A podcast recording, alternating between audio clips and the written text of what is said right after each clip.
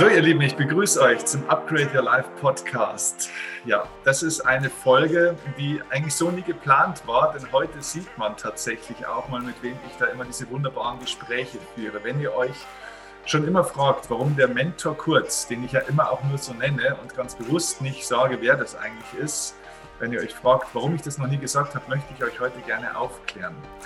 Kurt, der heute hier zu Gast ist und äh, dafür jetzt schon ein großes Dankeschön heißt Kurt Tepperwein und äh, die meisten wissen das auch schon, weil die Stimme natürlich bekannt ist und äh, es gibt niemanden im deutschsprachigen Raum, der so eine, so eine Tiefe an, an, Weisheit einfach auch so schnell und so gut zusammenfassen kann. Deswegen ist, ist er einfach sehr bekannt. Aber Kurt ist jemand, der mich, wir kennen uns jetzt seit 14, 15 Jahren roundabout und es gibt wenige Menschen, vielleicht niemanden in meinem Leben, der mich so auch geprägt hat und der mir in einer gewissen Form so nah ist wie er. Und ich möchte und wollte bisher nie seinen, seinen Namen, ich wollte ihn nicht vermarkten. Es sollte nie dazu dienen, diese besondere Beziehung, um mit seinem Namen irgendwo Aufmerksamkeit zu erzeugen. Das ist eine sehr persönliche Ebene, deswegen war das noch nie im Video, deswegen war das noch nie mit einem Namen. Aber jetzt durch Corona hat sich die Situation verändert und jetzt machen wir das so. Und heute geht es nicht um meine Themen, sondern es geht um eure Themen. Es gibt den Steffen Kirchner Live Club und dort sind viele tolle Teilnehmer, die mit mir und meinem Coaching-Team zusammenarbeiten und haben ein paar exklusive Möglichkeiten, die andere nicht haben. Und die hatten jetzt die Möglichkeit, ihre Fragen zu stellen. Und diese Fragen habe ich hier jetzt gesammelt und gebe die jetzt an Kurt hier weiter. Also erstmal Kurt, danke, dass du da bist, dass du dir die Zeit nimmst. Herzlich willkommen.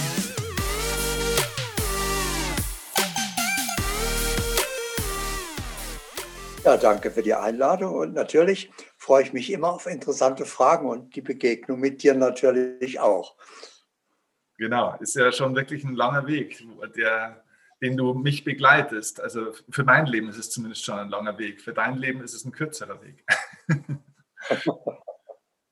Ich stelle dir gleich mal die erste Frage von Ewald. Das ist nämlich eine schöne Frage, die passt nämlich tatsächlich auch zu unserem Verhältnis, weil du bist für mich ja sowas wie ein Mentor tatsächlich seit äh, langer Zeit. Und Ewald hat tatsächlich auch die Frage gestellt, wie findet man denn eigentlich einen Mentor? Und äh, ja, genau, das ist mal die erste Frage von Ewald. Wie findet man einen Mentor? Wie würdest du das sagen?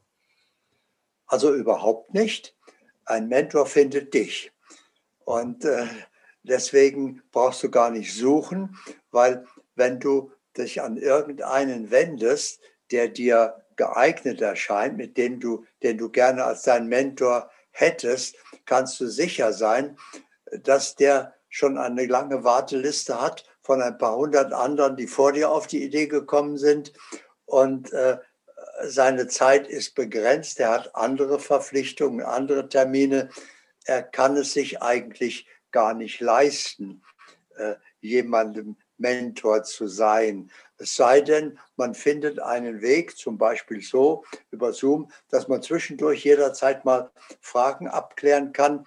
Also Zeit ist etwas Kostbares, natürlich besonders, wenn man einen Körper hat, der bereits 88 ist, dann weiß man, da kommt nicht mehr so ganz viel. Da muss man äh, diese kostbare Zeit eben sinnvoll einteilen.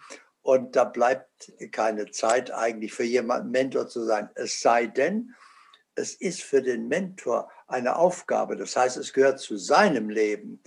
Dann findet er dich und sagt seine Bereitschaft, äh, dein Mentor zu sein. Okay, okay. Sehr gut. Ähm, Ewald hatte noch eine zweite Frage, die passt vielleicht ganz gut, weil die von dem einen oder anderen dann noch kam. Und das, die zweite Frage war, wie findet man sein wahres Warum im Leben? Also mit dem Warum meint er so den, den Sinn im Leben, ne? das, was dich grundsätzlich einfach durchs Leben führt, was dich antreibt sozusagen. Das ist eigentlich keine Frage, sondern äh, ja, für ein Ich stellt sich so eine Frage. Solange ich also in der Identifikation mit meinem Ich bin, also glaube, ein Mensch zu sein, was äh, sonderbarerweise die meisten Menschen glauben, ein Mensch zu sein. Ja, äh, in Wirklichkeit sind sie natürlich diejenigen, die hierher gekommen sind, irgendwann, die sich entschieden haben, die Schule des Lebens zu besuchen. Und sie bekommen dann hier ein Erfahrungsinstrument Körper, Verstand, Persönlichkeit, mit dem Sie hier handeln können, weil Sie sind ja Bewusstsein. Sie haben Bewusstsein hat keine Hände. Es braucht also ein Erfahrungsinstrument und aus irgendeinem unerfindlichen Grund äh, identifizieren Sie sich jetzt mit Ihrem Erfahrungsinstrument. Ja, das heißt also, wenn ich in meine Garage gehe, werde ich ja auch nicht zum Auto, sondern ich bin immer noch der, der ich vorher auch war. Und wenn sich einer mit seinem Auto identifiziert, dann würde man sagen, okay, das solltest du behandeln lassen. Das ist äh, eine Störung. Und genauso ist es eine Störung, wenn ich mit, mit meiner Kleidung identifiziere. Denn für mich ist mein Erfahrungsinstrument Körper, Verstand, Persönlichkeit meine Schuluniform die ich hier nur trage. Aber ich bin der Besitzer, der Träger, der, der damit eine Erfahrung macht. Und das muss ich natürlich äh, zunächst einmal klären.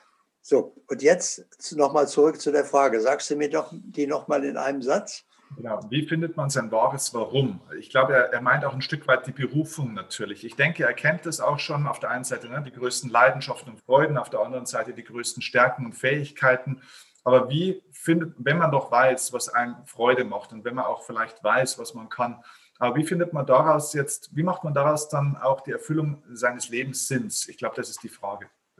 Also ja, ein Ich braucht dazu diese zwei Listen von Freuden und Fähigkeiten und kann so herausfinden, was seine Berufung ist. Aber das ist der äh, siebtbeste Weg.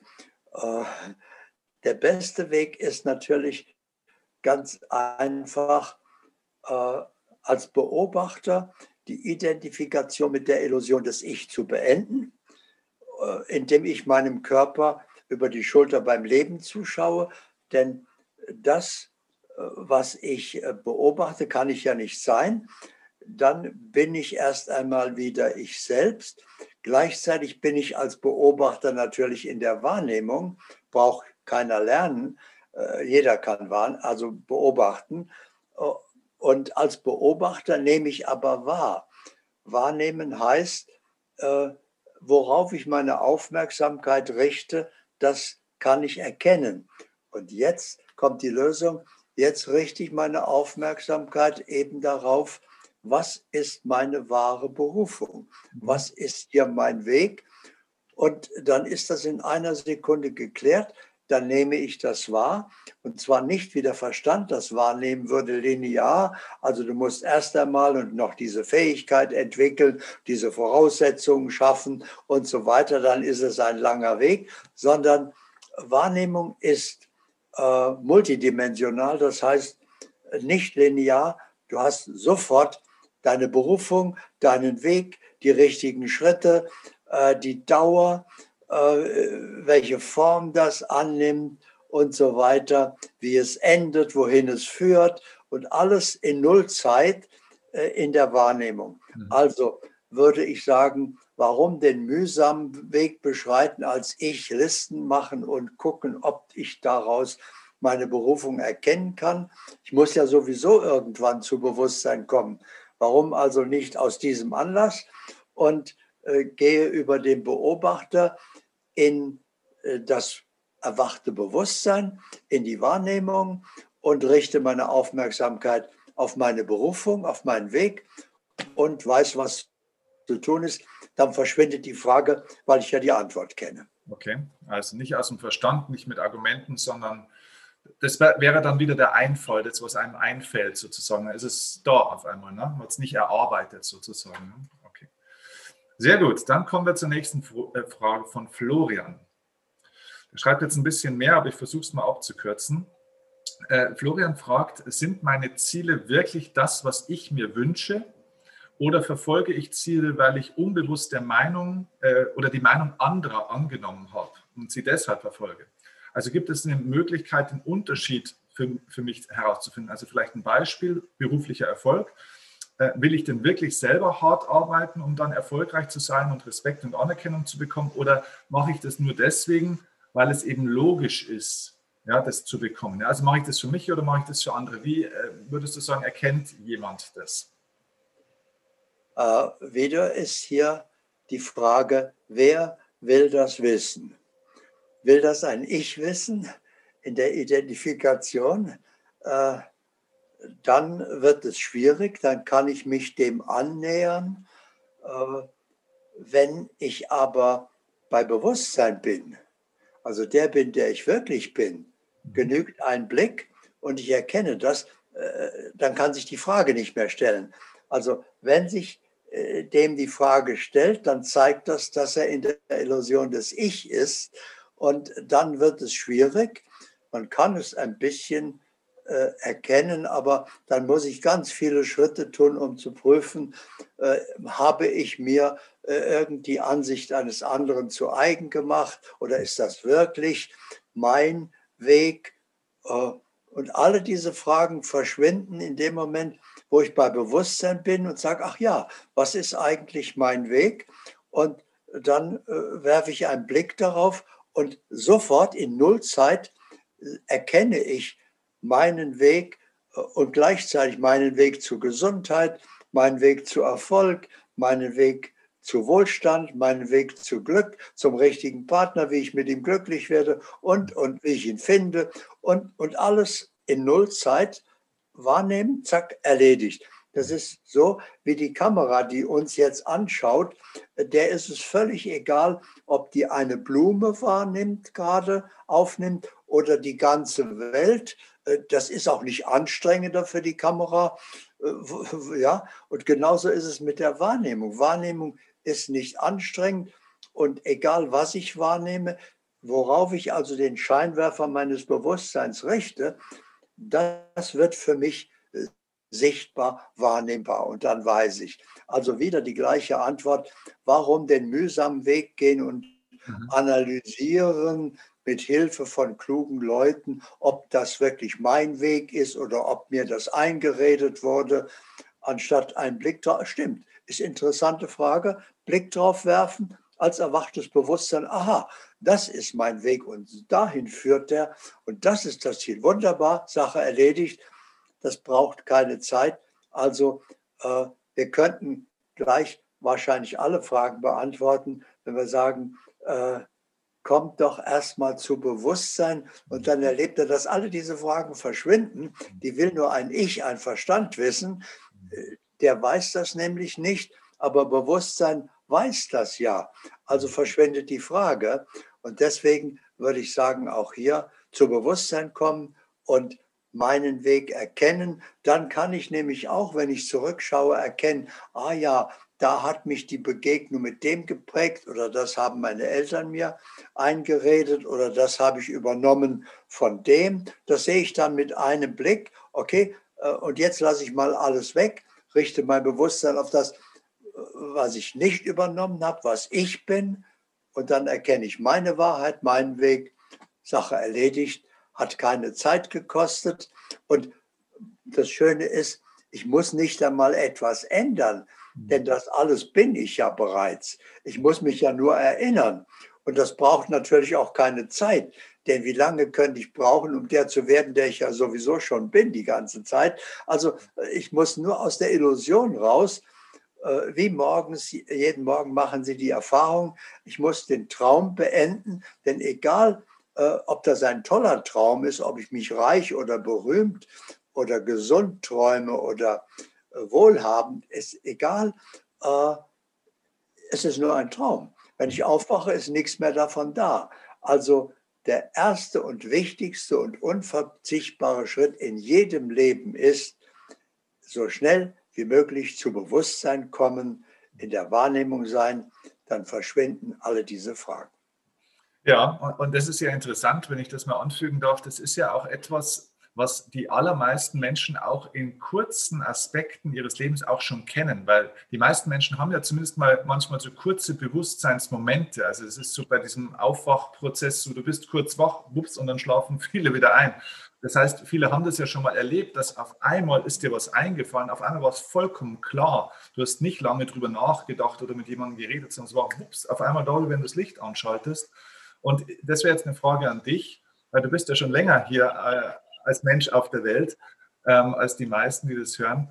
ich, ich glaube, wenn ich mit alten Menschen oder älteren Menschen auch spreche, dass früher zum Beispiel dieses Bewusstsein, dieses Bei sich Sein und diese Wahrnehmung vielleicht stärker da war als momentan. Ich, ich habe so den Eindruck, dass die Leute immer weniger bei sich sind und mehr abgelenkt sind, mehr im Verstand sind, vielleicht noch als früher.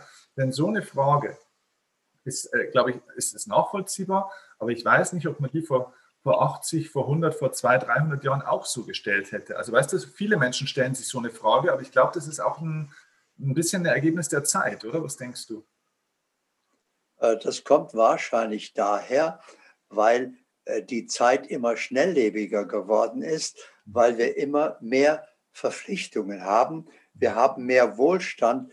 Wir haben hier zum Beispiel einen PC und äh, da muss man mit umgehen lernen. Äh, also wir haben früher, ich weiß noch, äh, viele Jahre, nicht nur in meiner Kindheit, auch in meiner Jugend als junger Mann, da hattest du zwei, drei Dinge am Tag zu tun, die hast du dann getan, aber da war andauernd jeden Tag sehr viel Zeit, die du hattest. Und heute hat keiner mehr Zeit, weil er hat mehr Dinge zu tun, als er im Laufe des Tages schaffen kann, muss er also auf den nächsten Tag äh, verschieben und so weiter. Und dadurch kommt er gar nicht mehr zu Bewusstsein, er kommt gar nicht mehr zur Besinnung weil er dauernd sein Bewusstsein, seine Aufmerksamkeit richtet. Okay, jetzt mache ich das noch und gleich muss ich den anrufen. Ah ja, und dann sollte ich auch losfahren langsam. Äh, ja, wenn ich also dieses Naheliegende dauernd im Bewusstsein habe, kann ich nie zum Wesentlichen kommen. Und deswegen muss ich Zeiten finden, haben wir ja auch gefunden, indem wir äh, Zeiten der Meditation haben. Da lassen wir den Alltag mal los und kommen zur Ruhe, kommen zur Mitte. Und das ist eigentlich der Normalzustand von früher. Ja? ja. Und ich bin wieder vor vielen Jahren in diesen Normalzustand gegangen und habe mir gesagt, äh, das, was wir Meditation nennen, ist eine mentale Übung. Die hat einen Anfang, die hat eine gewisse Dauer und dann hören wir wieder auf. Das ist für mich nicht wirklich Meditation. Das ist eine durchaus hilfreiche Übung. Erinnerung eher an das, ne? Ganz genau. Die wahre Meditation ist, du trittst ein in dein wahres Sein, ruhst in deiner Mitte und jetzt wendest du dich den Alltagsaufgaben zu und beendest diese Meditation nie wieder. Und dein ganzes Leben ist Meditation. Auch das, was ich jetzt mache, natürlich, ist, äh, die Beantwortung ist ja nur möglich, weil du in der Meditation online bist, weil du eins bist mit dem einen weil du wieder eins bist mit der Quelle und dann erst bist du bei dir selbst angekommen. Und das sollte der Normalzustand sein und nicht so viel Naheliegendes tun. Wow, sehr gut, toll. Das finde ich einen ganz wichtigen Punkt, weil ich glaube, dass viele Menschen sich denken, das ist wie so eine wie so eine Leiter, da wo man irgendwann mal irgendwo hinkommen muss, wo ganz oben am Ziel dann das erleuchtete Bewusstsein ist, wo noch nie irgendeiner war und so. Aber eigentlich ist es ja eher das Zurückgehen. Eigentlich ist es ja der Ursprung. Ist das, wie die Menschen ursprünglich mal auch ein Stück weit waren oder, oder, ne? Also äh, eigentlich ist es ja schon alles da. Wir müssen nicht irgendwo hinkommen. Das ist kein Sport, das ist kein Wettkampf. Ne? Ich glaube, manchmal habe ich den Eindruck, die Leute denken so. Ja, du kannst ja nicht das werden, was du bist. Ja, die Frage wird immer wieder gestellt, wie äh, äh, erhöhe ich mein Bewusstsein, wie werde ich der, der ich bin?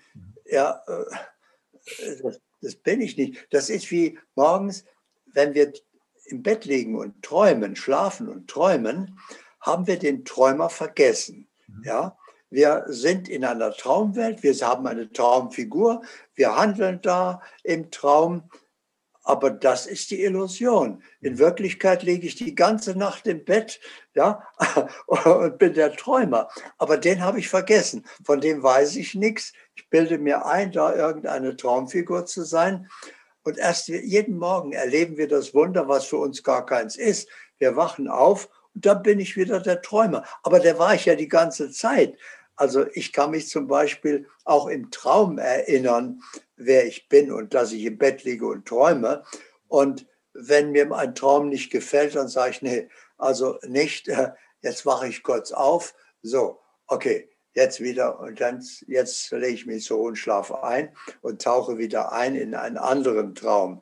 Also äh, wir sollten nach wie vor als wesentlichen Schritt, und ich glaube, dass es sogar das einzig Wesentliche im Leben ist, das Erwachen zu sich selbst.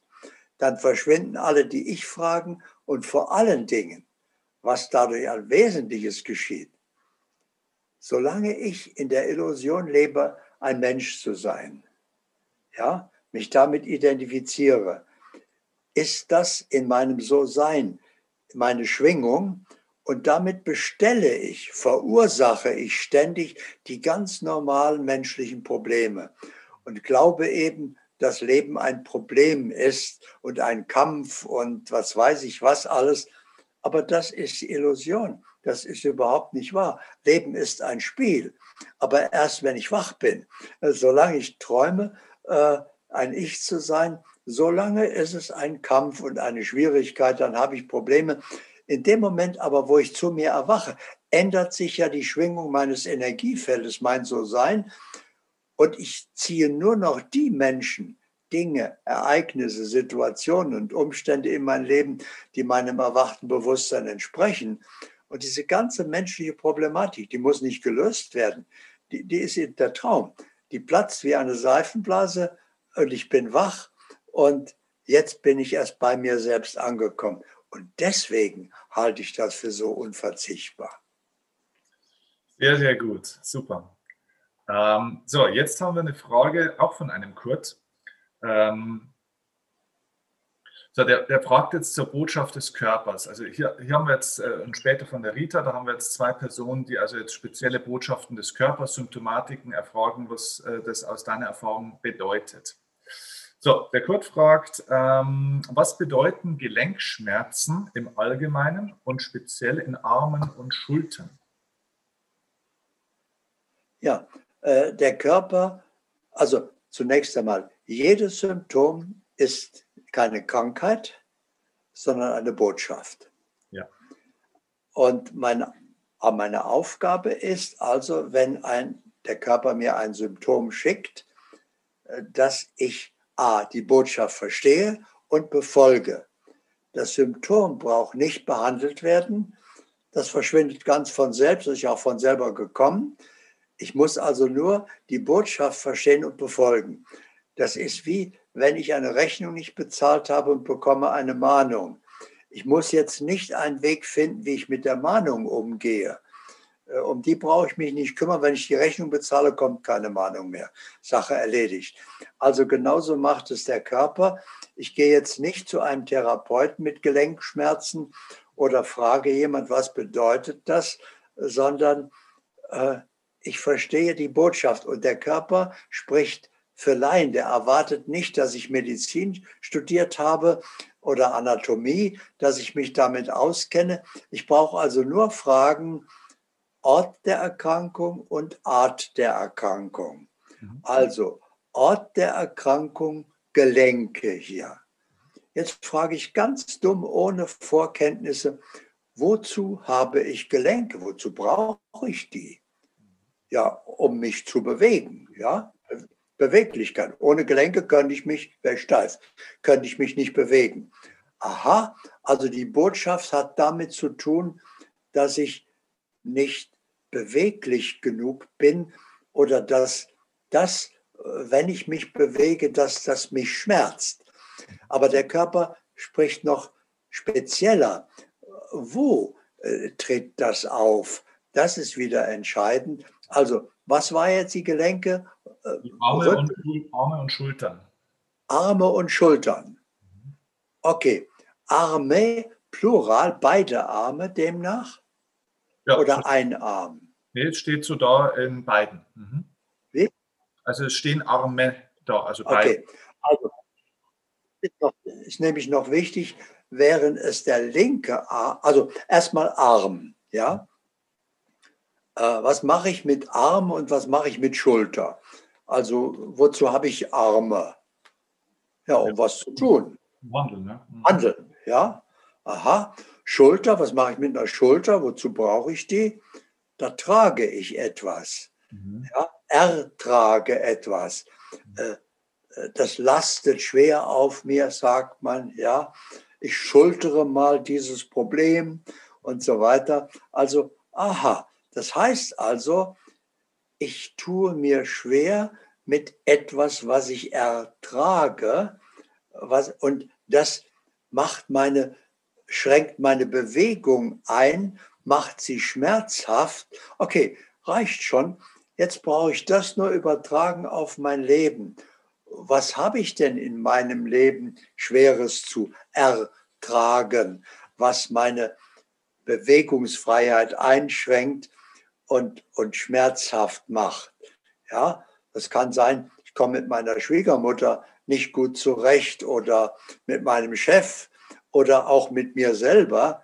Ja, hatte ich äh, gestern zum Beispiel, dass jemand Partnerschwierigkeiten hatte, eindeutig, aber mit sich selbst, weil er so einen hohen Anspruch hat, äh, den er selber gar nicht erfüllen konnte. Ja, und äh, da genügt er sich ständig selbst nicht. Also äh, muss ich das nur übertragen jetzt auf mein Leben wo habe ich in meinem Leben schwer zu tragen, was meine Bewegungsfreiheit einschränkt und mir Schmerzen bereitet. So, das ist die Aufgabe. Jetzt habe ich die Botschaft verstanden, aber noch nicht gelöst. Aber jetzt brauche ich mich um Schulter und Arme und Gelenke nicht mehr kümmern, weil die Botschaft ist klar. Und jetzt gucke ich auf mein Leben. Was ist denn da zu tun? Also bleiben wir mal lustig bei Schwiegermutter. Also entweder ich schmeiße sie raus und sage, will ich nicht mehr sehen. Das würde ein Ich machen wollen, ja, löst sich einfach vom Problem, äh, hat die Aufgabe aber nicht wirklich verstanden und gelöst. Oder aber ich erkenne, was ich an meiner Schwiegermutter nicht mag, ist ja nur mein Urteil. Ja, das ist der Verstand, der sagt, die müsste eigentlich so sein, die ist aber nicht so, wie ich mir das vorstelle, sondern wie ich das nicht gerne hätte. Und also es geht eigentlich gar nicht um meine Schwiegermutter, sondern es geht um mein Urteil, was ich drüber stülpe.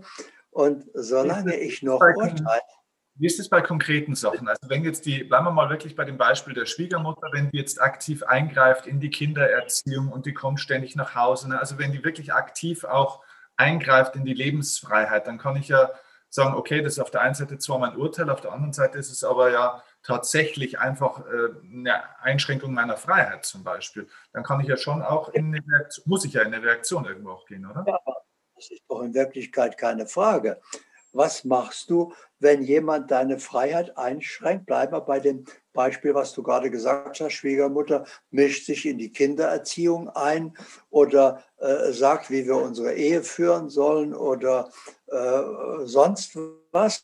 Ja, dann würde ich ganz liebevoll meiner Schwiegermutter ohne jedes Urteil sagen, liebe Schwiegermama, darf ich dir mal meinen Ausweis zeigen? Hier, ja, ich bin volljährig, ja, ich führe mein Leben schon selbst. Also wenn du mir einen Rat geben willst, bin ich immer offen, höre ich mir gerne an, aber ich entscheide, was in meinem Leben geschieht, denn ich trage auch die Folgen.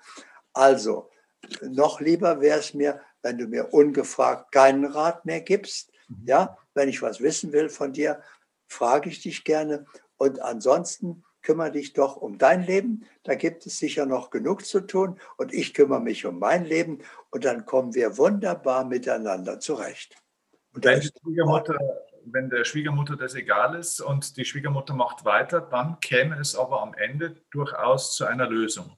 Also, dass man die rauswirft, auf gut Deutsch gesagt, oder?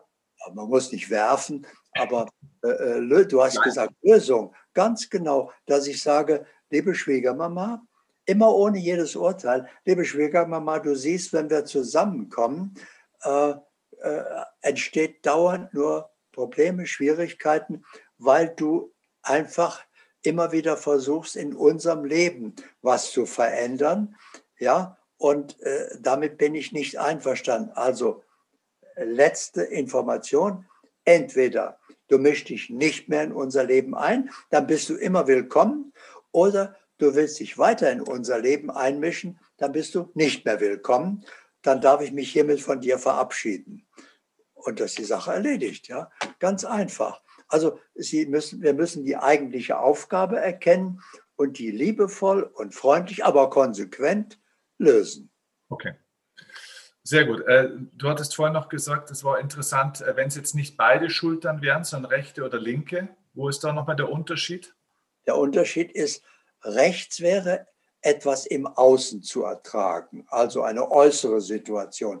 Links ist Innenwelt, emotional belastet mich etwas. Das sind zwei ganz verschiedene Aufgaben und deswegen unterscheidet der Körper das noch einmal mit rechter und linker Hälfte. Die ganze linke Hälfte ist eben die Innenwelt, emotionale Seite äh, und rechts ist etwas im Außen.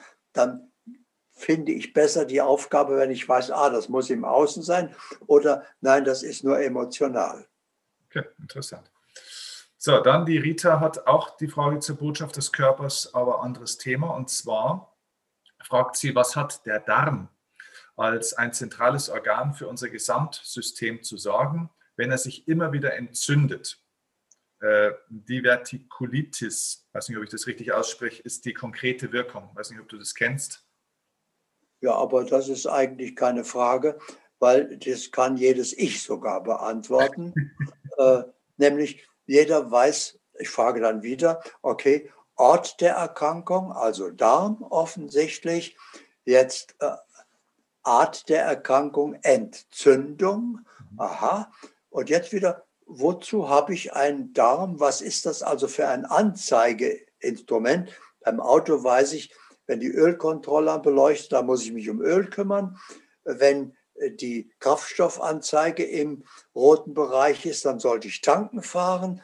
Dann brauche ich mich nicht um den Reifendruckprüf kümmern oder um was anderes, sondern mit der Anze Art der Anzeige ist klar, worin die Aufgabe besteht. Hier ist klar, ich habe etwas, also wozu habe ich einen Darm, der verdaut die Dinge, der verarbeitet die Ereignisse des Lebens. Also ich habe etwas, das ich nicht verarbeiten kann, verdauen kann, an dem ich schwer zu kauen habe, und zwar schon länger, so dass es sich entzündet hat. Entzünden kann nicht von ein, zwei Mal sein. Das muss also immer wieder geschehen. Erst dann kann es sich entzünden. Entzünden ist eine permanente Reibung. Also äh, jetzt schaue ich auf mein Leben wo habe ich denn etwas in meinem Leben, was ich nicht verdauen kann, was ich nicht gelöst habe, was sich immer wiederholt. Und wenn mir noch nichts einfällt, okay, was würde ich denn aus meinem Leben entfernen? Was würde denn mein Leben erleichtern, wenn es weg wäre? Ja, dann muss es mir einfallen. So, und dann brauche ich nur noch sehen, wie mache ich das jetzt? Und dann kenne ich ja die konkrete Aufgabe. Vielleicht ist es meine Tätigkeit, dass ich sage, äh, die Tätigkeit hängt mir zum Hals raus. Ich möchte eigentlich nicht dahin gehen, aber ich verdiene sehr gut und ich muss ja schließlich meinen Lebensunterhalt verdienen. Ich muss für meine Familie sorgen. Also ich kann es mir nicht leisten, da einfach wegzugehen, nur weil es mir nicht gefällt. Dann habe ich so eine Dauersituation, die ich nicht verarbeiten kann wo es also zu einer Entzündung kommt, äh, weil ich bin die ganze Zeit am falschen Ort. Also muss ich. Wenn ich da kurz reinfragen darf, ähm, weil Darmprobleme können ja auch vielschichtig sein. Ne? Nicht jedes Darmproblem oder Verdauungsproblem ist ja immer gleich eine Entzündung. Ist die Entzündung, ich, ich formuliere es jetzt mal banal, die Entzündung ist ja ähm, äh, glaube ich, im Englischen sagt man Inflammation. Also das ist ja, das hat ja was mit Hitze zu tun im Ende, am Ende des Tages. Ist das etwas, wo ich dann merke, da wäre ich aggressiv? Also dieses Feuerelement, das da dann kommt praktisch. Also was ärgert mich, was macht mich wütend auch? Kann man das so herleiten oder ist das ein Quatsch? Nein. Äh, Entzündung kommt nur durch wiederholte Situationen. Von einmaligen Belastungen gibt es keine Entzündung. Okay. Ja, das heißt also, die Entzündung ist der Teil der Botschaft, der sagt, das ist schon eine ganze Weile okay. Mhm. das Problem. So, also da ist das Problem, Darm, du kannst etwas nicht verdauen und Entzündung, du hast es schon eine ganze Weile nicht gelöst. Also die Aufgabe stellt sich schon länger. Mhm. Zum Beispiel eben, wenn ich jeden Morgen äh, nicht äußerst ungern arbeiten gehe, aber ich muss ja, um Geld zu verdienen. Ja. ja dann äh, habe ich diese Voraussetzung für eine Entzündung, äh, dass ich eben äh, die Belastung schon länger habe. Aber dann kann ich natürlich die, in die Lösung gehen und kann sagen, warum kann ich nicht mein Geld verdienen mit einer Tätigkeit, die mir Freude macht? Ja, okay. Ich muss also erst einmal meine Aufmerksamkeit auf die Lösung richten. Was wäre denn schön? Was würde mir denn Freude machen? Und dann kann ich meine Aufmerksamkeit richten, darauf richten, wo bietet mir denn das Leben eine Möglichkeit, das zu tun? Und äh, so komme ich also in die Lösung. Und jetzt muss ich ja nicht gleich dort weglaufen, sondern ich bereite zum Beispiel nebenberuflich das vor, was ich will. Ja, ich habe das so gemacht, ich war Unternehmensberater und habe nebenberuflich eben die Ausbildung zum Heilpraktiker gemacht. Das hat meine Tätigkeit nicht gestört, obwohl die mir auch Freude gemacht hat. Aber der Heilpraktiker hat mir mehr Freude gemacht, weil es meine Berufung war. Und dann habe ich eben äh, nach Feierabend angefangen mit meiner Praxis und ich hatte mir einen Maßstab gestellt, ich muss mit meiner Nachfeierabendtätigkeit mindestens genauso viel verdienen wie mit meiner hauptberuflichen Tätigkeit. Dann erst kann ich das eine loslassen und das andere nehmen. Dann taucht nirgendwo ein Problem auf. Meine Familie musste nicht hungern, weil ich gesagt habe, ich folge jetzt meiner Berufung. Ihr müsst mal ein halbes Jahr nichts essen. Ich habe jetzt anderweitig zu tun. Äh, also man kann die Aufgabe ganz elegant, reibungslos lösen. Das Leben bietet Möglichkeiten. Ich muss nur meine Aufmerksamkeit darauf richten und eine Lösung finden.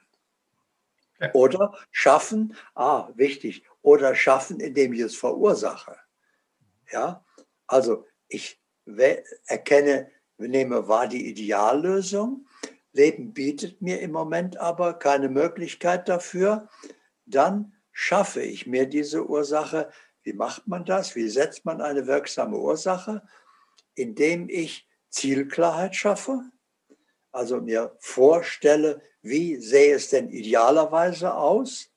Das bewirkt noch gar nichts, das ist nur eine Vorstellung. Jetzt gehe ich hinein in diese Vorstellung, erlebe mich in der Erfüllung. Ich habe es erreicht, ich bin am Ziel, es ist geschehen. So, und jetzt bin ich es, jetzt habe ich es und äh, jetzt verbinde ich das mit einem starken Gefühl der Freude, der Erleichterung, der Dankbarkeit.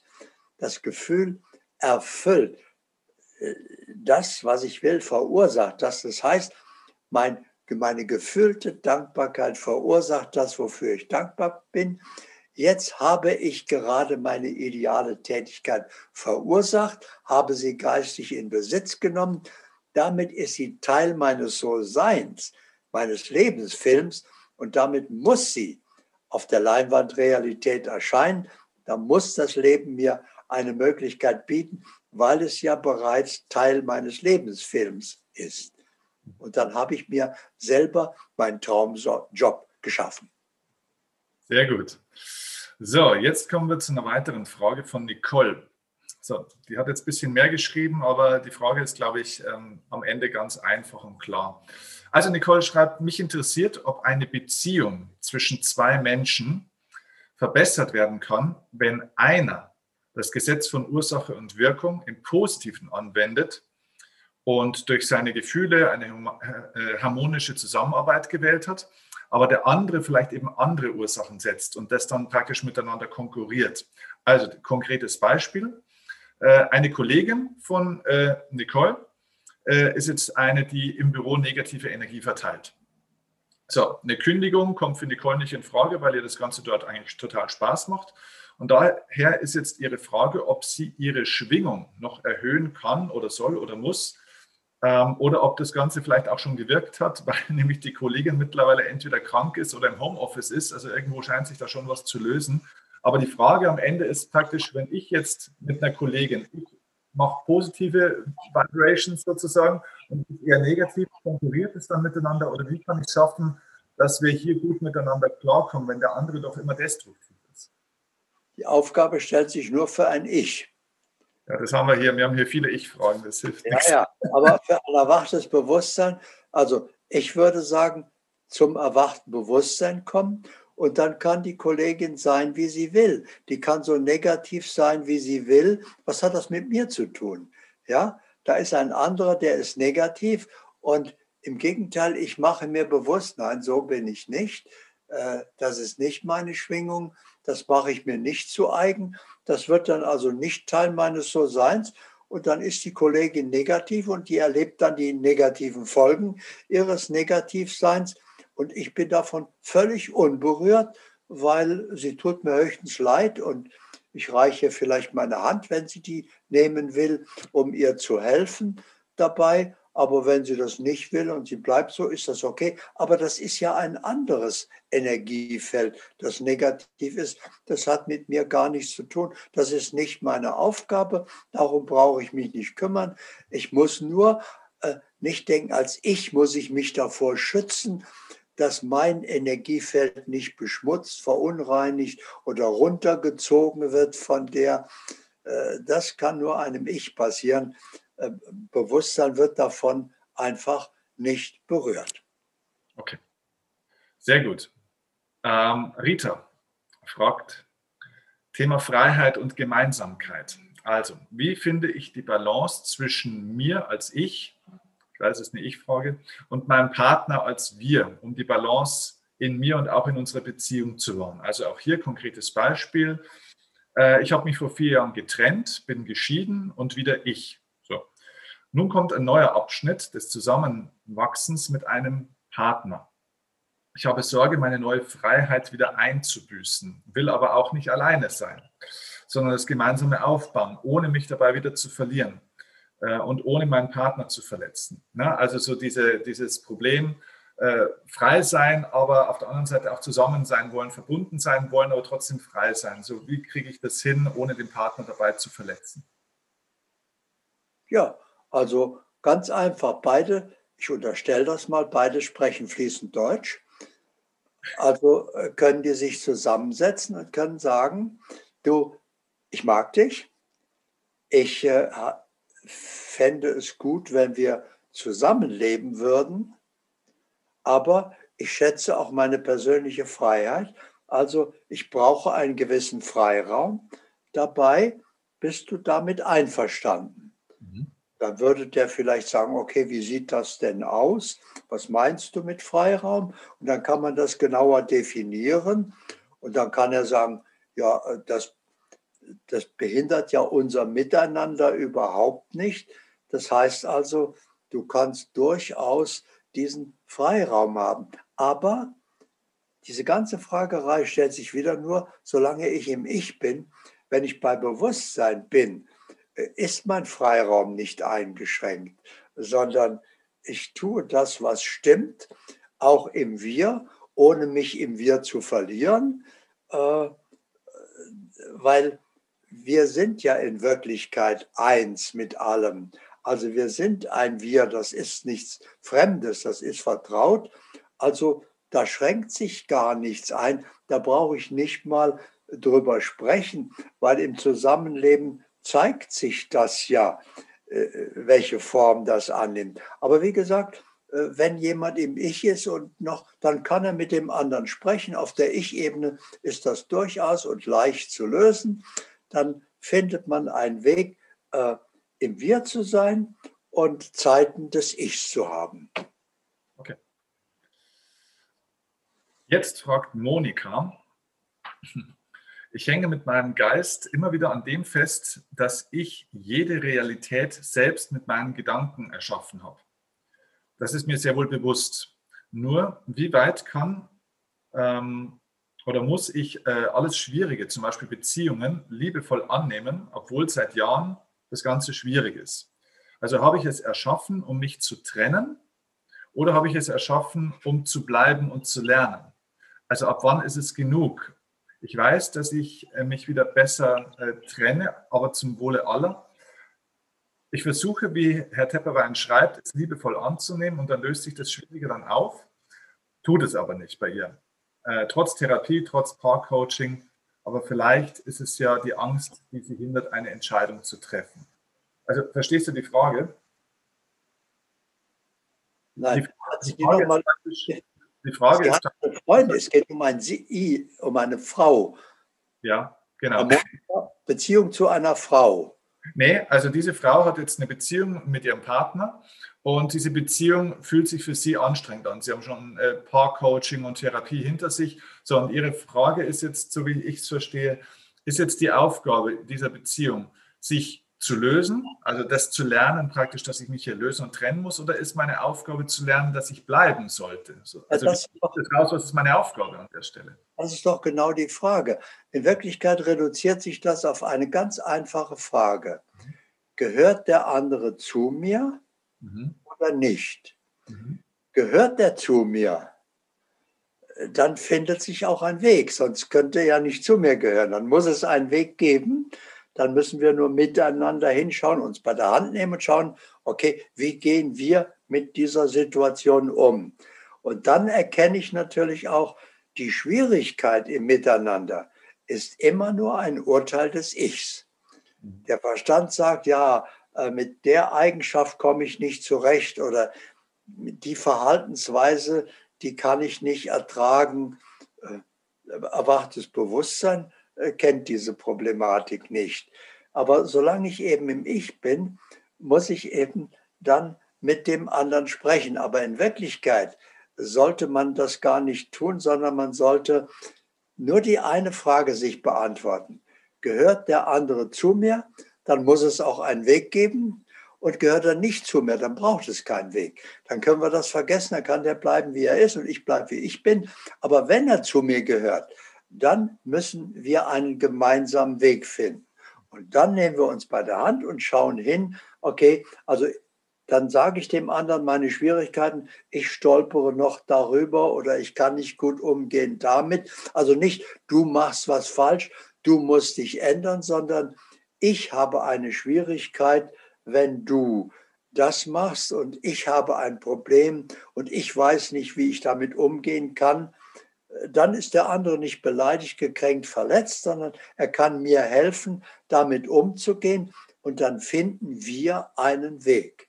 Also, wenn er zu mir gehört, dann gibt es diesen Weg, dann müssen wir ihn nur finden. Und wenn er nicht zu mir gehört, dann braucht es keinen Weg und tschüss.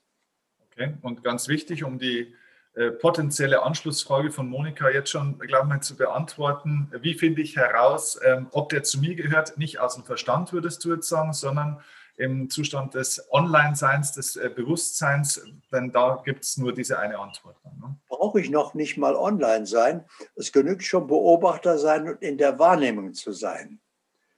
Weil der, als Beobachter bin ich in der individuellen Wahrnehmung. Das heißt, ich kann alles wahrnehmen, was mein Ich betrifft, mein Leben betrifft, meinen Inhalt. Wenn ich online bin, bin ich in der universellen Wahrnehmung. Da kann ich erkennen, wie sich das mit äh, Corona entwickelt, wie meine berufliche Situation in zwei Jahren sein wird oder was auch immer. Aber darum geht es ja jetzt gar nicht. Jetzt geht es ja nur um meine individuelle Situation. Dazu brauche ich nur der Beobachter sein, in der Wahrnehmung sein und wahrnehmen, was jetzt zu tun ist. Sehr gut, genau. Aber nicht in die Falle des Verstandes wieder tippen und das mit äh, tappen und wieder mit Argumenten äh, das Ganze zu versuchen zu beantworten, weil das ist ja genau das Problem, das sich hier offenbar ergeben hat. Ne? So, dann, ähm, ja, auch eine schöne Frage. Alexandra fragt, wie geht man bei Trauerfällen, also wenn jemand verstirbt oder äh, bereits verstorben ist, wie geht man bei Trauerfällen mit der Trauer um und wie schafft man es, das loszulassen, diese Trauer? Okay, also nur ein Ich kann trauern. Ja. Bewusstsein, äh, hat ja keinen Verlust erlitten. Bewusstsein schaut darauf, okay, ich bin dankbar, dass wir eine Zeit miteinander einen gemeinsamen Weg gegangen sind. Ich bin dankbar, dass wir uns überhaupt begegnet sind, dass diese gemeinsame Zeit möglich war. Und jetzt hat der andere seine Schulzeit beendet, seine Aufgaben erfüllt. Ja, äh, ich kann doch jetzt nicht so egoistisch sein und sagen, er soll hier bleiben, weil das für mich angenehmer ist, äh, wenn einer, angenommen, ich habe einen Kameraden im, im Gymnasium, der ist eine Klasse über mir und wir verstehen uns gut und unternehmen sehr viel. Und jetzt macht der Abi und geht auf die Uni. Dann kann ich doch auch nicht sagen, du, dann ist unsere schöne Kameradschaft hier ja nicht mehr möglich. Also du hast zwar Abi, aber komm doch in meine Klasse und mach das Jahr nochmal, dann können wir mit das ist, ist, undenkbar, das ist egoistisch, das geht so nicht. Außerdem habe ich den anderen ja nicht verloren, sondern der ist jetzt nur in einem anderen Raum, der ist nach Hause gegangen. Und wenn wir durch die Liebe verbunden bleiben, wenn ich dann nach Hause komme, dann sehen wir uns ja wieder. Und dann können wir uns wieder verabreden, wenn wir wollen für eine längere Zeit, für ein ganzes Leben oder für was auch immer. Oder dann werden wir Geschwister, dann sind wir von Anfang an zusammen oder was auch immer. Dann bestehen ja alle Möglichkeiten. Also da ist überhaupt kein Problem. Nur für ein Ich, das schaut auf den Verlust. Das ist für mich jetzt nicht mehr so angenehm, wenn der weg ist, als es vorher war. In Wirklichkeit äh, entsteht ein Freiraum, Vielleicht begegne ich dadurch jemanden, äh, der äh, noch viel wichtiger für mein Leben ist und äh, wo ein viel erfüllenderes Leben noch möglich ist. Also wenn der andere gegangen ist, hat sich diese Beziehung für jetzt erfüllt und dann kann ich sie dankbar loslassen, bedanke mich dafür, dass sie gewesen ist, freue mich, dass wir uns überhaupt begegnet sind und da, war, da ist kein Verlust und ich bin offen für das, was das Leben mir als nächstes schenken möchte. Und wenn aber der andere noch immer wichtig bleibt für mein Leben, okay, wenn wir zu Hause sind, können wir das ja fortsetzen. Gar kein Problem. Also für ein erwachtes Bewusstsein ist da nirgendwo ein Problem. Und für ein Ich, das versinkt in der Trauer und dem kann man kaum helfen. Okay, also man kann tatsächlich an der Stelle sagen, und es ist nicht böse oder persönlich gegen irgendjemand gemeint, aber tatsächlich ist Trauer eigentlich Egoismus. Ne? Also es, äh, es kommt ja aus dem Ich. Man betrauert eigentlich sich selber, nicht den anderen, weil es dem jetzt irgendwie schlecht geht, weil dem geht es ja gar nicht schlecht, sondern man betrauert eigentlich sich selber ein Stück weit. Ne? Die, die Metapher mit dem, mit, der, mit dem Schüler, äh, der eigentlich sich selber betrauert, dass der andere jetzt weitergegangen ist, der betrauert ja nicht den anderen, dass er weitergegangen ist, sondern dass er jetzt äh, meint, alleine zu sein. Ist Egoismus. Und ich brauche ja nur zu Ende denken. Angenommen, ich könnte zaubern und könnte den anderen hier halten. Einfach, der lebt weiter. Äh, würde ich das wirklich wollen? Ja, das kann ich dem doch nicht antun. Wenn der gegangen ist, der gehört doch dann nicht mehr hierher. Nur weil das für mich angenehmer wäre, muss der da seinen ganzen Seelenplan ändern und hier bleiben. Also selbst wenn ich zaubern könnte, könnte ich äh, keinen Gebrauch davon machen und den hier halten. Also äh, dann sollte ich sagen, wunderbar, dass wir uns begegnet sind und ich freue mich schon, wenn wir uns wiedersehen. Sehr gut. So, jetzt haben wir eine schöne Frage ähm, auch von Ines. Und sie fragt, du hast ja viele Bücher geschrieben, sehr, sehr viele Bücher. Äh, wie, wie viele sind es, weißt du es aktuell? 134. Ich schreibe gerade mein drittes, das kommt jetzt dann raus, äh, noch was zu tun. So, die Ines fragt, äh, lieber Herr Tepperwein, mit welchem Ihrer vielen Bücher würden Sie starten, wenn Sie noch keines davon selbst gelesen hätten? Das, die Antwort ist leicht mhm. mit den geistigen Gesetzen. Ja. Das ist gewissermaßen die Straßenverkehrsordnung des Lebens. Äh, da würde ich erstmal die Spielregeln vom Spiel des Lebens mir bewusst machen. Und das ist eine Aufgabe, die sich nicht nur für die Ines stellt, sondern für jeden im Leben. Wenn wir hier ankommen, müssen wir uns mit den Gesetzmäßigkeiten des Lebens vertraut machen. Warum? Stell, stell dir mal vor, du hättest keine Ahnung von der Straßenverkehrsordnung, du hast aber ein Auto, du hast keinen Führerschein, aber du fährst einfach und du fährst Du weißt nicht, dass der von rechts Vorfahrt hat und dass du bei Rot anhalten musst. Du fährst halt, wo du hin willst. Du würdest keinen einzigen Tag überstehen ohne Unfall, äh, weil es andauernd knallt. aber genauso leben die meisten Menschen. Ja, sie haben keine Ahnung von den Gesetzmäßigkeiten des Lebens und verursachen dauernd Probleme, Schwierigkeiten, Kollisionen, Verluste und so weiter, Enttäuschungen, äh, die völlig unnötig sind, während wenn sie die Gesetzmäßigkeiten des Lebens verstehen und befolgen würden und mit dem Fluss des Lebens fließen, dann kommen Unfälle praktisch nicht vor. Und äh, dann auf einmal ist das Leben gar kein Kampf, sondern ein faszinierendes Spiel. Mhm. Okay. Daniela fragt, ähm, erstens, äh, ich lese die Fragen einfach vor, wie sie da sind. Ne? Kurt hat sich im Laufe seines Lebens zu einer Persönlichkeit entwickelt. Welches waren die ersten Schritte und Denkansätze, die ihn auf diesen Weg gebracht haben und die er als Basis sieht? Das ist mal die erste Frage. Okay, also ich habe mich nicht zu einer Persönlichkeit entwickelt, sondern ich habe eine Persönlichkeit, die ich entwickelt habe, natürlich, aber ich bin das nicht. Ja, so. Und äh, was war jetzt die, war, ist das schon die Frage? Äh, nee, äh, was waren die ersten Schritte und Denkansätze, die dich äh, auf deinen Weg gebracht haben? Okay, das war mit 17. Da äh, stand ich vor ganz normalen Problemen, die man mit 17 eben hat. Ich war verliebt in ein Mädchen und äh, äh, wir sprachen zwar beide fließend Deutsch, aber ich war viel zu schüchtern, um der was zu sagen. Und die war viel zu schüchtern, um mir was zu sagen. Und so haben wir uns nichts gesagt und sind nicht zusammengekommen. Und gleichzeitig hatte ich Wünsche, hatte auch andere Probleme. Und mir wurde schmerzhaft bewusst, ich lebe, das ist unbestreitbar, mich gibt es. Ich bin 17 und jetzt müsste doch einer kommen und müsste mir zeigen, wie Leben geht. Wie, wie löst man seine Probleme? Wie äh, erfüllt man sich seine Wünsche? Wie erreicht man seine Ziele? Also meine Eltern waren keine Hilfe in der Beziehung. In der Schule habe ich das auch nicht gelernt. Der Herr Pfarrer hat mir auch nicht weitergeholfen. Den Apotheker habe ich dann gar nicht mehr erst gefragt. Also ich habe immer darauf gewartet, da müsste doch jetzt einer kommen, der mir erklärt, wie das hier funktioniert. Meine Eltern haben mir gesagt, du musst dich jetzt langsam für einen Beruf entscheiden. Da sage ich, wie kann ich mich für einen Beruf entscheiden? Ich kenne ja keine. Ich weiß ja nicht, wie die sind. Ich weiß nicht, was ich kann, was ich möchte. Also ich, da, ich kann mich nicht für, ja, in dem Alter muss man sich jetzt für einen Beruf entscheiden. So, das war keine Hilfe. Also habe ich immer darauf gewartet, dass endlich ein Meister kommt, mich an der Hand nimmt und mir alles erklärt aber der ist nicht gekommen. Und ähm, dann habe ich eben angefangen, selber zu suchen. Also was mache ich denn jetzt? Wie löst man Probleme?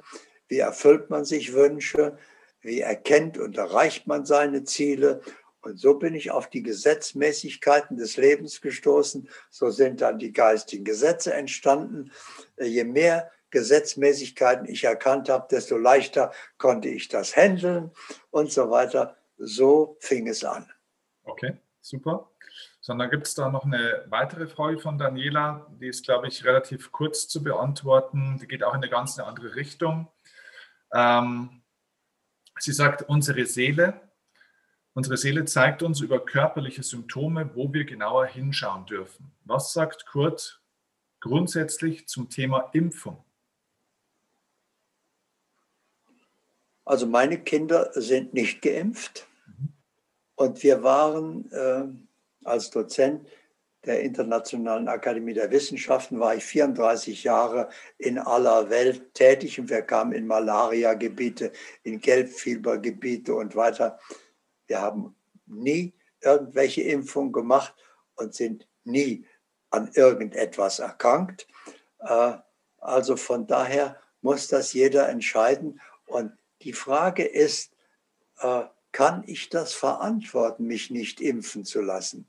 Wenn ich nämlich im Ich-Bewusstsein bin, das heißt also verletzlich, empfindlich, dann kann es sein, dass es unverantwortlich ist, mich nicht impfen zu lassen, weil ich nicht sicher geschützt bin. Wenn ich aber erwachtes Bewusstsein bin und wahrnehme, mir kann hier jetzt auf dieser Reise nichts passieren, dann brauche ich keine Impfung. Mhm. Coole Antwort, ja. Ähm, Pamela fragt, ich würde gerne in Ihren, also in deinen Worten, eine Einschätzung der Situation haben, die so viele in sehr vielen Richtungen in 2020 jetzt wachgerüttelt und durchgerüttelt hat.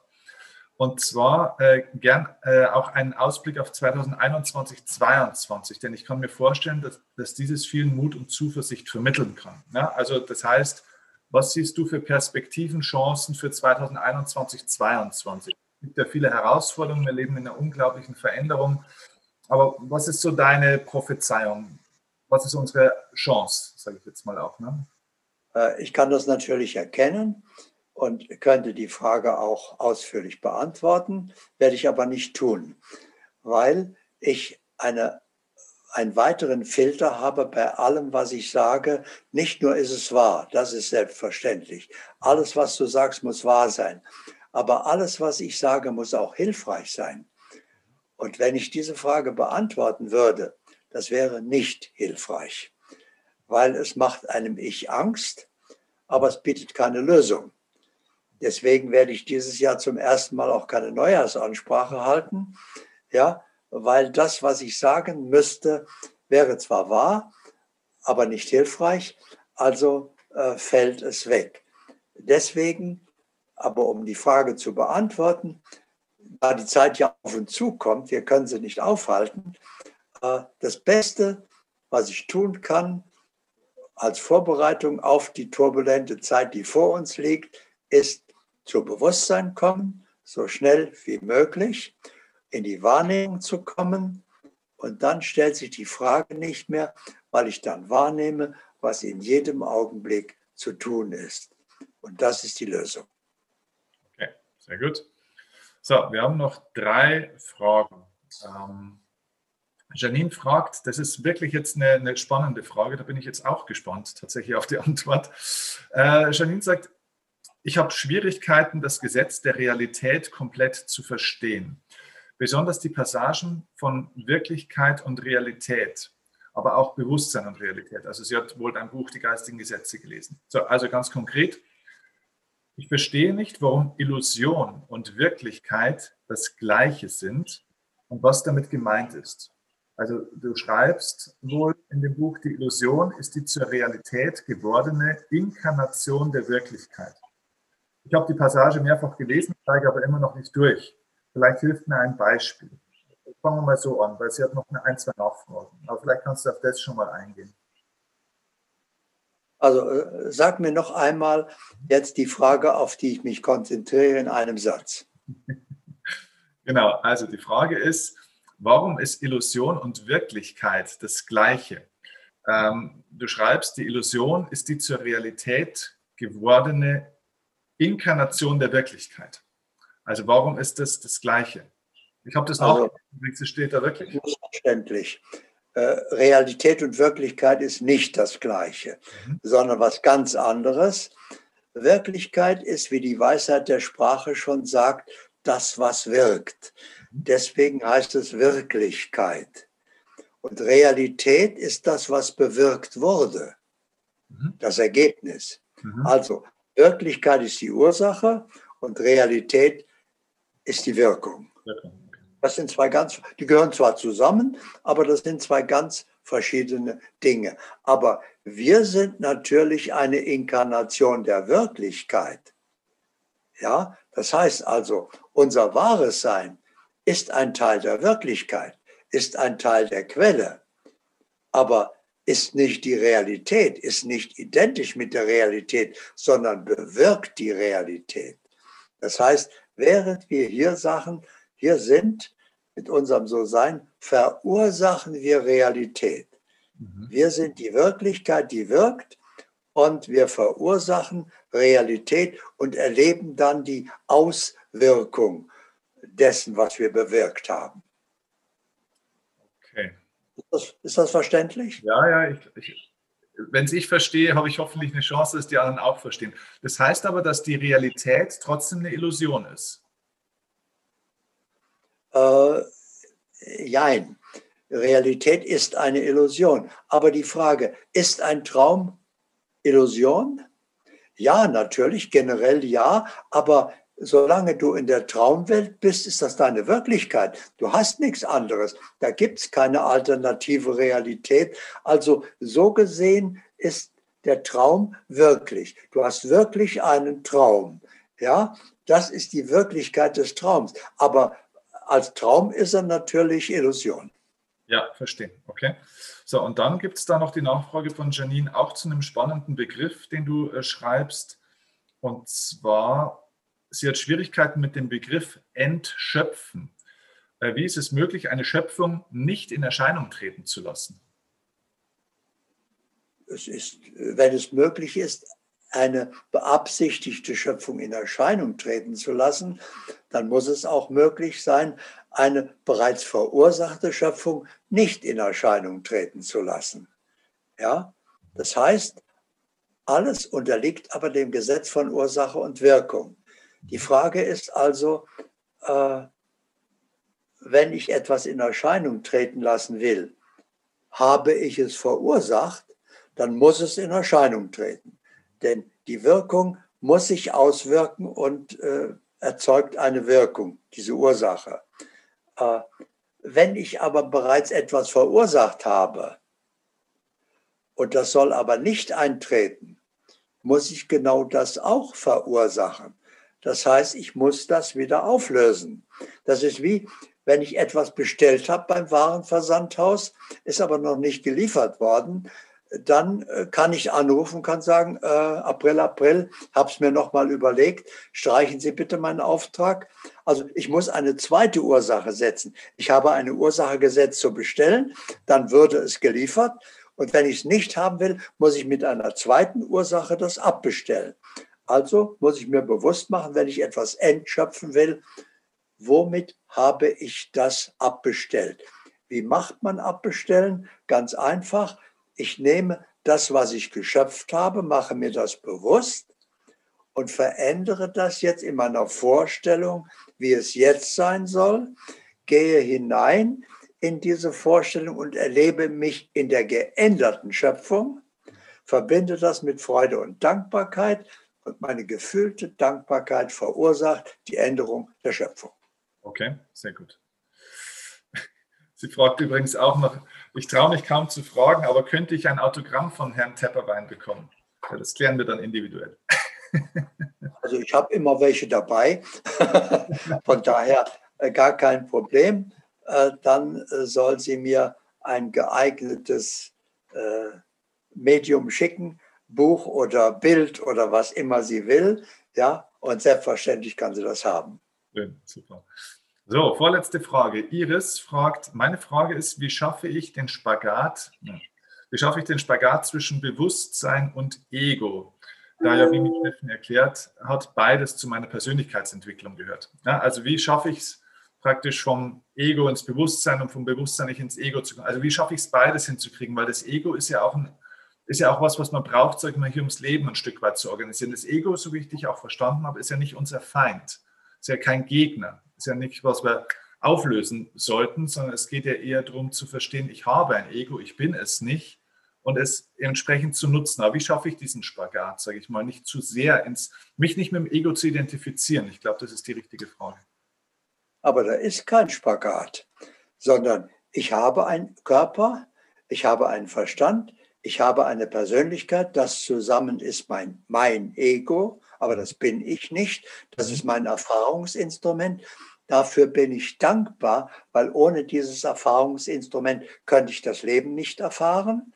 Ja, das ist ungefähr so wie mein Auto. Das ist auch mein Erfahrungsinstrument. Damit fahre ich durch die Gegend. Also ich bin dankbar für das Auto. Aber äh, wo käme beim Auto ein Spagat vor zwischen Fahrer und Auto? Ein Spagat gibt es nicht. Ja, ich habe das Ego und ich benutze dieses Ego dankbar. Ich bin froh, dass es da ist. Also das ist alles völlig in Ordnung. Aber ich kann keinen Spagat erkennen, den ich da machen müsste. Ich bin der, der ich wirklich bin und ich habe das, was ich brauche, um das Leben zu erleben. Da ist kein Spagat erforderlich, sondern das ist einfach in Ordnung. Hm, ja. Ich glaube, die Metapher mit dem Auto ist ganz gut, weil diese Idee vom Spagat löst sich auf, auch wieder durchs Bewusstsein. Wenn ich verstehe, okay, ich sitze in meinem Auto, ich bin aber nicht das Auto, dann mache ich mir auch bewusst, dass wenn ich es jetzt geparkt habe, dass ich auch aussteigen kann und weitergehe. Ich muss nicht zugleich im Auto sitzen und aussteigen zugleich. Also ich mache zuerst das eine und dann mache ich das andere, richtig? Ja, ganz genau. Deswegen kann ich keinen Spagat erkennen. Ja, okay. Da ist nichts zu lösen. Ja, okay. So, dann die letzte Frage von Renate. Ähm, Renate kennt äh, vier Menschen auf der, sie nennt es auf der befreiten Ebene. Ich denke mal, sie denkt, meint damit erwachte Menschen. Ähm, die Menschen selbst, die erwacht sind oder die erleuchtet sind, äh, reden gar nicht davon, dass sie selbst erleuchtet oder erwacht sind. Äh, das heißt, sie müssen das nicht immer bestätigen und so weiter und so fort. Und ihre Meinung ist, dass äh, viele Leute, die meinen, sie wären erwacht, auch ständig davon reden, dass sie eben erwacht sind. Und sie denkt, dass das ein relativ großes Ego eher zeigt und dass sie somit damit eigentlich auch beweisen, dass sie letzten Endes ja eben nicht erwacht sind. So, deswegen jetzt deine Frage äh, oder die Frage an dich, ähm, wie du das siehst. Welche Erfahrungen hast du mit erwachten und erleuchteten Menschen in Bezug auf deren Ego gemacht? Also ein erwachtes Bewusstsein interessiert sich nicht für Erleuchtung. Das ist ein Ziel für ein Ego. Ja, das weiß zwar nicht, was es ist, kann es auch nicht erreichen, aber findet es ein tolles Ziel. So, äh, erwachtes Bewusstsein äh, verwendet das Wort Erleuchtung gar nicht, weil das ist sein natürlicher Zustand, könnte man sagen. Ja, es ist erwacht. Äh, also äh, würde sich jemand brüsten, der morgens aufgewacht ist, sagt, ich bin nicht mehr im Traum. Stellt euch vor, ich träume nicht mehr. Ich bin richtig wach hier da. Das sagt keiner. Der geht in seinen Tag und macht seine Arbeit. Das ist für ihn selbstverständlich, dass er jetzt wach ist, sonst würde er ja nicht rumlaufen. Also das braucht nicht erwähnt werden. Wenn einer sagt, er ist erleuchtet, dann wäre ich also auch sehr skeptisch, ob er es wirklich ist, weil es gibt keinen Grund für ein erwachtes Bewusstsein zu erzählen, dass es erwacht ist. Das ist übrigens sehr interessant. Du sagst, Erleuchtung ist äh, eigentlich gar kein richtiges Ziel. Also es ist ein Ziel des Egos sozusagen. Warum? Ja, äh, und zwar ein illusionäres Ziel, weil es hat gar keine Vorstellung, wie soll das denn aussehen? Äh, was wird denn da hell? Leuchtet dann mein Kopf, wenn ich erleuchtet bin, oder der ganze Körper? Oder äh, das weiß keiner, so weit denken die nicht. Aber es fühlt sich gut an zu denken als ich Erleuchtung, das ist bestimmt ein Ziel. Aber gleichzeitig macht der Verstand daraus einen Prozess und sagt, okay, ob ich das in diesem Leben erreiche, das ist ja eine andere Sache. Das ist ein langer Weg, das sind ganz viele Schritte. Also das Ich kennt nicht mal das Ziel genau, was Erleuchtung ist, aber es weiß schon mal, dass es ein langer Weg ist und dass es viele Schritte braucht dahin. In Wirklichkeit äh, nützen die ganzen Schritte und die Wege, äh, der lange Weg nichts, weil am Ende ist das da, was schon am Anfang da war, nämlich erwachtes Bewusstsein. Da ist keine Erleuchtung. Es ist einfach nur erwacht. Okay, aber äh, erwachtes, also äh, ein erwachtes Bewusstsein und Erleuchtung sind zwei unterschiedliche Dinge. Äh, nee, äh, Erleuchtung sind, ist tausenderlei, was jeder stellt sich was anderes darunter vor. Da müsste man erstmal definieren, was meint er überhaupt. Mhm. Und wenn er die Wirklichkeit der Erleuchtung meint, wenn er die Wirklichkeit anschaut, dann meint er den Normalzustand eines erwachten Bewusstseins. Ja. So. Wow. Wahnsinn, das waren alle Fragen. Es, es war unglaublich äh, tiefsinnig. Ich hoffe, die Fragen haben dich äh, nicht zu sehr gelangweilt. Gar nicht. Aber ich habe eine Frage an dich jetzt auch. Äh, wäre es vielleicht möglich, dass du mir einen Link schickst zu, diesem, zu dieser Aufzeichnung. Und wärst du einverstanden, dass ich diese Aufzeichnung auf unseren Kanälen teile, das würde natürlich einmal dir ein ganz neues Forum geben, dann sind dann einige hunderttausend Zuschauer mehr dabei. Und äh, ich würde glauben, dass die Antworten und die Fragen hier interessant wären, auch für unsere Community. Sehr gerne, können wir sehr, sehr gerne machen. Ich denke, wir werden auch zusätzlich ein paar einzelne Videos oder ein paar einzelne Szenen rausnehmen, aber wir nehmen das gesamte Ding und äh, geben es dir auch auf alle Fälle weiter. Wunderbar, dann denke ich also von dir einen Link äh, mit, zu diesem äh, Interview oder zu dieser Fragestellung, ja. zu dieser Fragezeit. Und eine Zeile, Genehmigung braucht man ja, äh, das mit anderen zu teilen. Absolut. Das machen wir. Wunderbar. Dann, Dann bin ich froh. Vielen herzlichen Dank für das tolle Gespräch. Weil ich glaube, das waren interessante Fragen und die interessieren unsere Community genauso. Ja, ich denke auch. Vielen herzlichen Dank. Ich freue mich, wenn wir uns bald wieder mal live sehen. Ich danke dir und liebe Grüße an deine Community, an die, die jetzt zugehört haben. Äh, werden die das auch sehen können oder nur hören? Ja, die sehen, ja, ja, das sehen die. Okay, wunderbar. Dann also so. Dann sehen wir uns ja demnächst mal. Und ich bedanke mich, freue mich, dass ich Ihnen dann so begegne. Und ich sage einfach bis irgendwann. Danke. Danke dir.